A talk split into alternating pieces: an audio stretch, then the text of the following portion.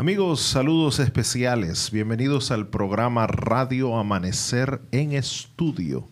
Un honor, un placer poder compartir con ustedes durante todo este trimestre estudiando el libro de Isaías. Consolaos, pueblo mío. En esta semana, la lección número uno de nuestra guía de estudios, crisis de identidad.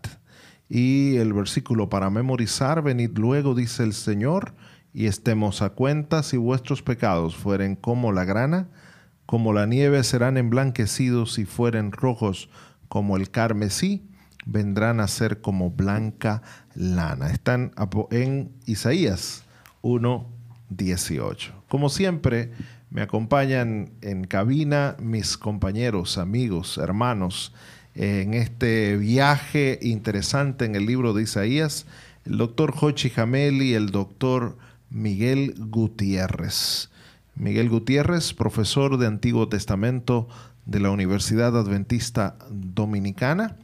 Jochi Jamel, estudiante de la Biblia, pastor, capellán de la Universidad Adventista Dominicana y su servidor, el doctor Ángel Guzmán, eh, que también soy profesor de la eh, Facultad de Teología en el área de Nuevo Testamento y también estoy sirviendo en la rectoría de la Universidad Adventista Dominicana. Saludos compañeros. Pastor Ángel, un placer saludarlo. ¿Cómo está el día de hoy, doctor Miguel? Muy bien, gracias. Saludos también de mi parte.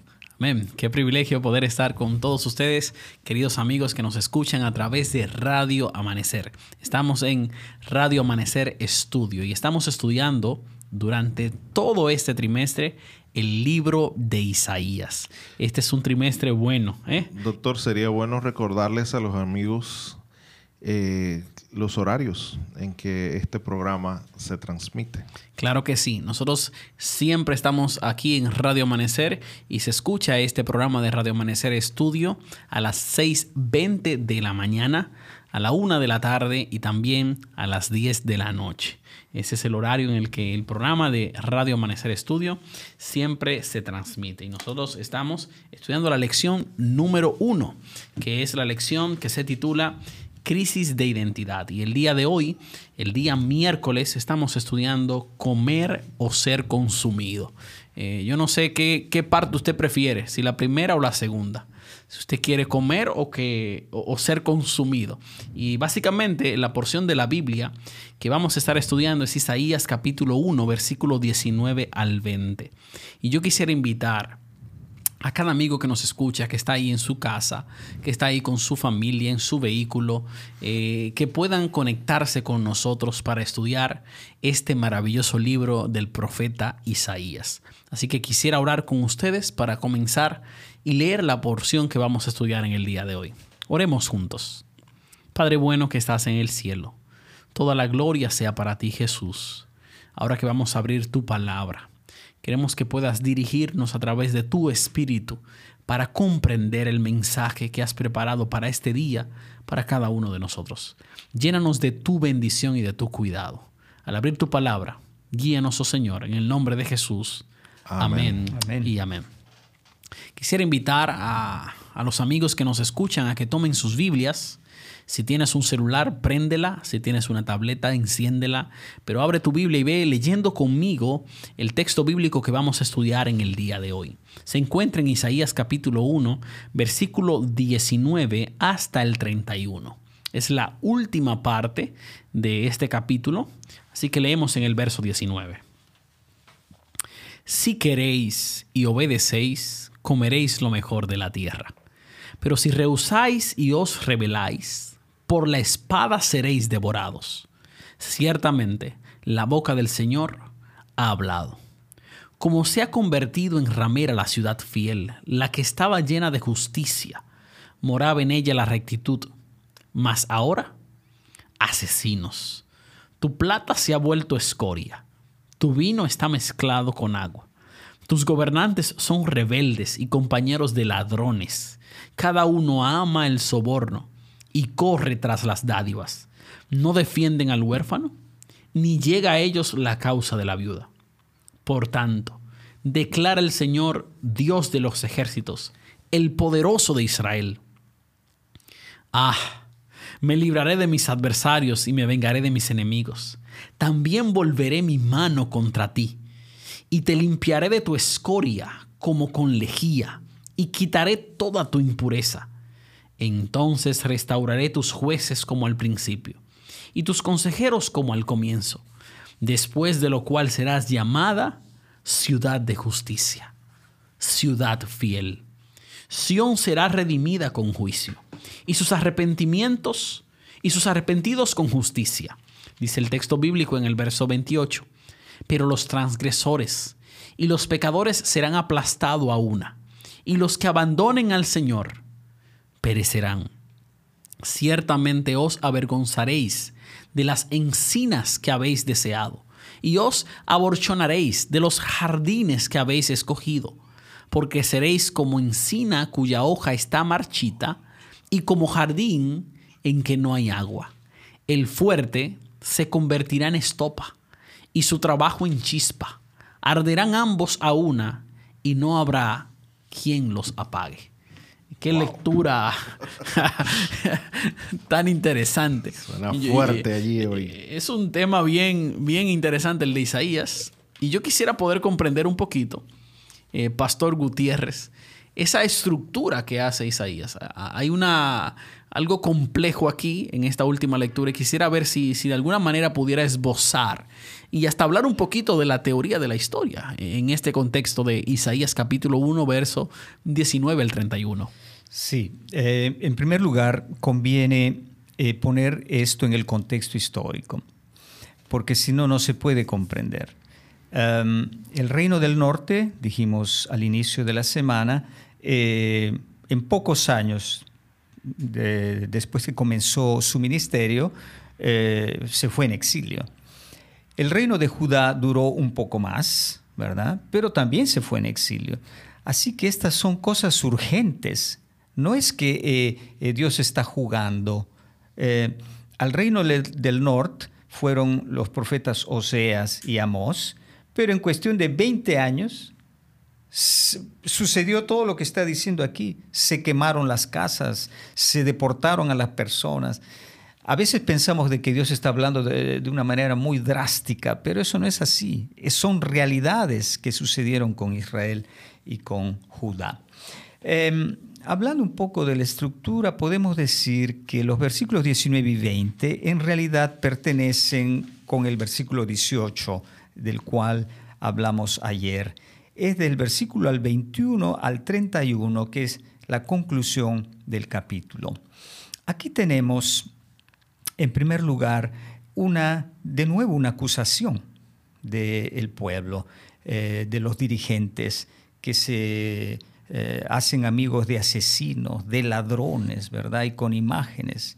Y después, en los versículos 24 al 26, Dios interviene con su castigo, pero es interesante, el castigo sirve a purificar, no es un castigo arbitrario, ¿verdad? Absoluto sino que el resultado es que lo que tenía que ser desde el inicio eh, llega a ser después del castigo. Y es lo mismo que usted decía el día de ayer, eh, cuando usted hablaba del equilibrio que hay entre el Dios que, bueno, que castiga, pero eso, ese no es el fin, sino que, que, es para purificar, para perdonar y limpiar.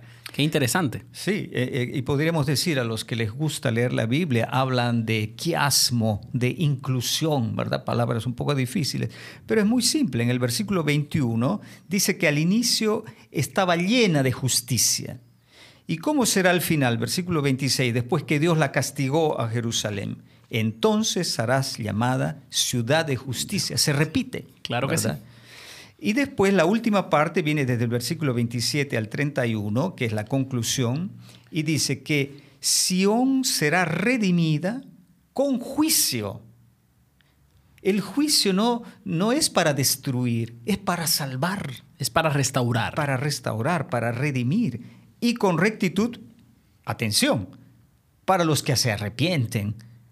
Porque si no te arrepienten, pero, dice el versículo 28, los rebeldes y los pecadores que no se arrepienten, por desgracia, no es lo que Dios quiere, serán destruidos. Así que me parece que estos son los puntos principales de, esta, eh, de este párrafo. Lo que me llama mucho la atención de, ya viendo todo el capítulo, es como ayer eh, tuvimos ese, ese pico, lo llamo así en la, en la, en la, en la poesía, ¿verdad? Vienen los argumentos describiendo el pecado de Israel y luego viene ese punto donde Dios invita al pueblo a razonar con él. Y luego entonces en esta segunda parte vuelven las acusaciones, estas incluso tan o más serias que las primeras que se hicieron. Eh, ¿Cómo se puede entender esa relación? O sea, ¿por qué en un momento ven, estemos a cuenta y después otra vez vuelven las acusaciones y el juicio? Porque por desgracia eh, eh, eh, Israel no es una realidad abstracta, no es una, simplemente un movimiento religioso, es un país, es un pueblo que tenía la, la, tarea de hacer la ciudad de la justicia, como está diciendo aquí. Toda la alianza de Dios e Israel está basada en las leyes, ¿verdad? ¿Y para qué son las leyes? Esas leyes están describiendo una sociedad que reina eh, sobre la justicia, en la cual la misericordia para los pobres es una de las cosas principales, ¿verdad? Me recuerdo, recuerdo simplemente algunas de las leyes, por ejemplo, el, el, año sabático. El año sabático sirve a liberar a los, a los que tienen deudas, a los esclavos, porque se piensa siempre que hay deformaciones en la sociedad que, tiene, que tienen que ser corregidas. Entonces, lo que se está diciendo aquí es que se cambia, ¿no? Ese cambio de misericordia a acusación, porque es una cosa seria. No es solo Dios que hace las cosas, sino que nosotros tenemos nuestra parte, tenemos que jugar nuestra parte en esta historia que se está desarrollando. Y yo noto ¿no? Ahí en esa parte de nuevo regresa el tema de la justicia. Los príncipes, los líderes, en, en vez de ayudar a su pueblo, a los más débiles, se, se, convierten en amigos de asesinos y de ladrones. Parece que está hablando del siglo XXI, ¿verdad? De, la sociedad donde los dirigentes se, se, unen a personas corruptas, a ladrones y asesinos, pero ya sucedía allí. Y entonces dice, los pobres, ¿no? ¿Dónde está esto? La, versículo 23, todos aman el soborno y van detrás de las dádivas, no abogan por el huérfano, no se ocupan de la causa de la viuda. Interesante entonces que el destino de Israel se decide allí. Si tú practicas la justicia, por lo cual Dios te llamó la misericordia, entonces está bien. Si no es así, te vas a ir al exilio. Aquí está hablando del exilio, es ya, es ya una visión de la historia. Pero el exilio no es el final de la historia. Después, a través de este exilio, de este, de este castigo tan terrible, tú vas a llegar a ser al final la ciudad de la justicia. Y qué, bueno, y qué bueno que el autor toma eh, este versículo 19 eh, para titular eh, lo que estamos estudiando el día de hoy, miércoles, eh, día miércoles, donde se titula Comer o ser consumido. Eh, si ellos hacían caso, pues entonces iban a disfrutar de la bendición que Dios tenía en la tierra para ellos. Pero si no hacían caso, bueno, iban a morir con, por, por, espada, iban a venir al exilio. Y es una situación emergente y urgente. O sea, está surgiendo todo, está pasando todo, pero ellos tienen que tomar una decisión. Y hay un, detalle ahí también, que, es como que hay una importancia que a veces nosotros no, a veces soslayamos esa, esa idea. Eh, al final del, del versículo 23, cuando Dios le dice, ustedes no defienden al huérfano, ni llegan a ellos eh, la causa de la viuda eh, Dios le da mucha importancia a eso. A veces nosotros no, no, se la damos. A veces pensamos que lo más importante en nuestra relación con Dios es algo que pasa en nuestro interior. Eh, a veces hasta lo, lo describimos o lo comparamos casi con una experiencia mística. Pero, pero fíjese cómo Dios viene Eh, obviamente esto era parte del el problema, no todo el problema, pero Dios no es la primera vez que habla del abuso. De, del mal que se está haciendo también que y tenía. del descuido y, y, por eso él no escucha sus oraciones por eso la sangre de los holocaustos no, no le agrada al Señor por eso piensa que los animales que entran al, santuario están hollando, están haciendo daño al, piso, al pasto del santuario. Entonces, e, es muy interesante cómo eh, e, e, ese problema que a veces no se toma en cuenta, Dios sí sí lo, está tomando y lo está resaltando. Podemos añadir algo. El destino de Israel se juega en este punto. En ese momento. Era un momento En el momento en que tú ayudas a los débiles, a los pobres y hay justicia en la sociedad. ¿Cómo se traduce eso para nosotros? Yo pienso que eso se traduce en el llamado de Jesús de servir a los débiles, de practicar la misericordia. Los profetas llaman a eso justicia pero el Evangelio llama amor al prójimo, a la misericordia, el llamado a practicar la misericordia. Así que aquí el profeta nos llama a una religión verdadera, ¿verdad? práctica, en favor de los débiles, en el amor al prójimo y a la práctica de la misericordia. Y pareciera que voy a hacer un salto, va a parecer muy abismal, pero ustedes saben que yo soy un estudiante del Nuevo Testamento. Eh, eh, es lo que Juan también nos dice, si tú dices que amas a Dios pero no amas a tu prójimo, tú mientes. Eh, y eso estaba ocurriendo en Israel, que hacían cosas aparentemente para seguir su religión, pero había una inequidad social, no había justicia social y el profe acaba de, definir correctamente justicia social en el tiempo de los profetas. Era el amor tangible al, débil, al, prójimo. Y eso, pues, eh, le costó a Israel. Por, eso se desviaron tras muchos problemas más. Porque este yo pienso que era como un, como un síntoma. Era una evidencia. El mirar esta falta de justicia era una evidencia de que ellos no tenían a Dios en su corazón.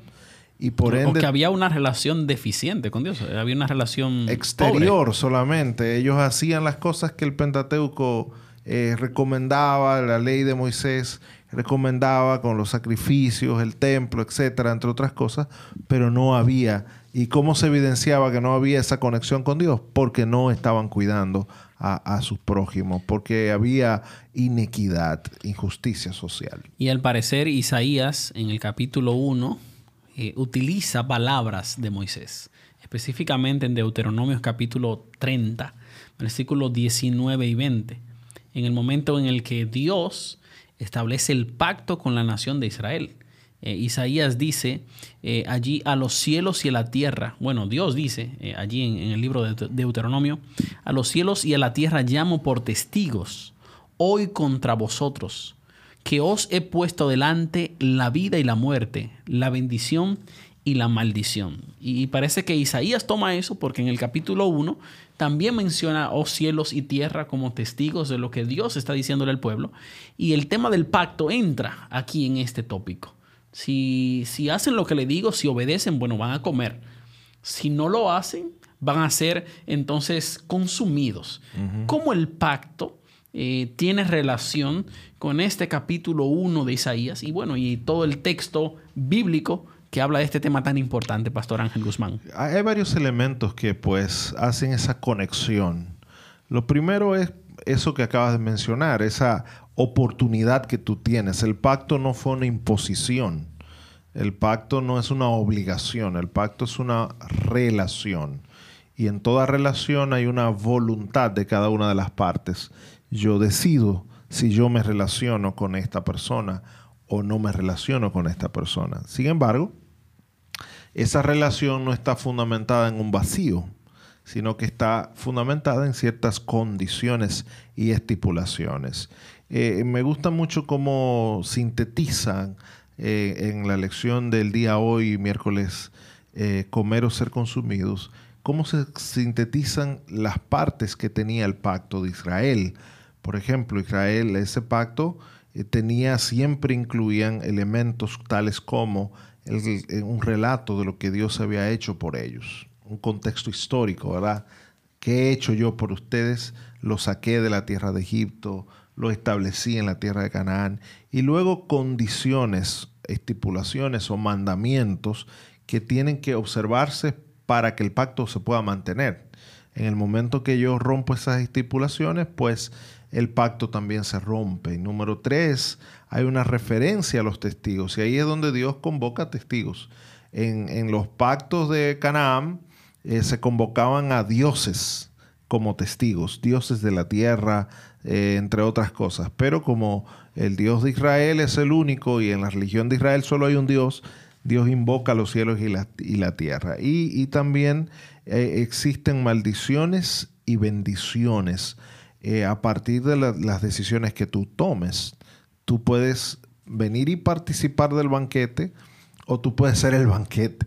Tú puedes gozar, gozar de la relación con Dios o simplemente tú vas a ser, eh, vas a entrar a, un momento de, de castigo, de consecuencias que vas a tener por violar el pacto.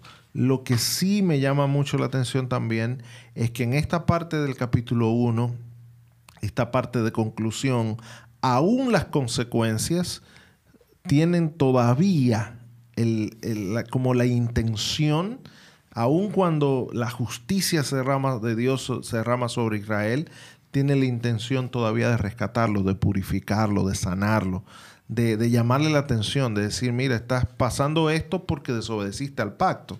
Y, las maldiciones del pacto incluían ser desterrados como ellos fueron desterrados, y las plagas y las enfermedades y todo esto.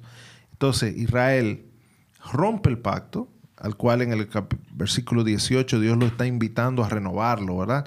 Vengan, estemos a cuenta. Israel rompe el pacto, Israel tiene consecuencias inmediatamente porque ya rompió su relación con Dios, pero aún vienen esas consecuencias, está la intención de Dios todavía de decir, aun cuando el juicio caiga sobre ti, ese juicio busca ser un juicio que te quite la escoria, que te limpie como la lejía, que picaba si caía, que, que corroe, que, que, transforma la, la materia que toca. Entonces eh, me, impresiona eso, me llama la atención poderosamente como Dios aún en el castigo y te está diciendo su naturaleza. La naturaleza de Dios no es destruir, la naturaleza de Dios es crear, construir, salvar, pero también eh, no puede jugar con el pecado del ser humano. Quisiera subrayar ese, ese punto. Te voy a limpiar con lejía hace, hace mal, ¿no? Ah, duele ese, ese, tratamiento de Dios.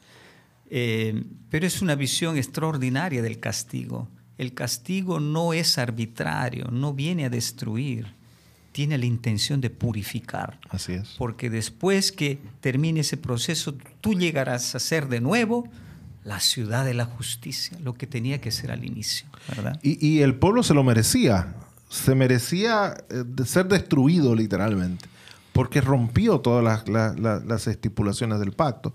Pero aún Dios está trayendo las consecuencias sobre Israel, aún ahí el amor de Dios está, está envolviendo el castigo y el juicio. Quiero que llegues a ser lo que originalmente debiste ser. Y hay un elemento muy importante que, que es la forma en la que Dios se acerca. Eh, ese pacto que Dios tenía, bueno, lo describe en palabras humanas y conforme lo hacían las naciones de aquel tiempo. Si nosotros miramos al pueblo de Israel eh, ahí en la, en la, parte norte y el pueblo de Judá, ellos estaban rodeados por varias ciudades. Tenían en la parte sur al pueblo de Egipto. En la parte noroeste tenían a los hititas que posteriormente pasó a ser Asia Menor eh, y hoy en día es la actual Turquía. Y por allá en el lado oeste, bueno, tenían a Asiria, tenían a Babilonia, tenían el desierto de Arabia. Estas naciones tenían por costumbre hacer pactos. Y la, la, misma forma en que se hacían los pactos, que se conocían en todas las culturas, es el modo que Dios utiliza para de esa manera estar cerca del pueblo y que el pueblo comprenda lo que Dios está haciendo con ellos. Y creo que es maravillosa la forma en la que Dios, bueno, siendo Dios, siendo soberano, decide utilizar esta forma que ellos conocen para acercarse, pero con el fin último de poder restaurarlos, de poder sanar a su pueblo. Dios tenía la intención de, de que ellos comieran de la tierra, de que ellos tuvieran parte, que ellos decidieran obedecer, que ellos decidieran servir por encima de cualquier otra cosa. Así es. Yo quisiera añadir un pensamiento sobre el pacto. No es el momento eh, para entrar en un tema tan complejo, pero el pacto precisamente no es solamente una muestra de la misericordia de Dios que se desciende al nivel del hombre, ¿verdad? Porque él no tiene por qué ligarse con un pacto. No tiene ningún, teóricamente no hay ningún beneficio, ¿verdad? Aliarse con alguien que es ínfimo. Es una muestra de la misericordia. Pero de otro lado, el pacto es un invito, una invitación al hombre a hacer su parte. Dios le dice, yo voy a caminar despacio, pero tú tienes que hacer tu parte. Tú tienes al lado de mí una misión. Puedes construir mi reino, la, la, ciudad que yo quiero. Tú la tienes que construir. De otra manera, ¿por qué lo juzga? Porque no están haciendo su parte. Así que el pacto tiene este elemento, es la misericordia de Dios, pero otro elemento es el valor que da a la acción humana. El humano es importante. Muy bien, eh, interesante eh, la lección comer o ser consumidos. Isaías 1, 19 al 31. Compañeros, hemos terminado de leer el libro de el capítulo 1 del libro de Isaías. Ya, ya el pastor estaba diciendo el libro, La, la, emoción, el disfrute de la lección. El capítulo 1 apenas de 66 libros que tiene el 66 capítulos que tiene el libro. Eh, y se, terminamos de leerlo y, termina con una, con una idea clara de, Dios tratando de llamar a su pueblo a hacer lo que le toca hacer, cumplir con su parte de este pacto. Eh, un Dios que maneja un equilibrio enorme entre permitir que las consecuencias lleguen a nosotros pero también cargadas de misericordia, de amor, de intención, de que nosotros seamos purificados y entremos en el plan que Él tiene para nosotros. Amén. Yo digo, gloria a Dios, estamos en el contexto del estudio de Isaías.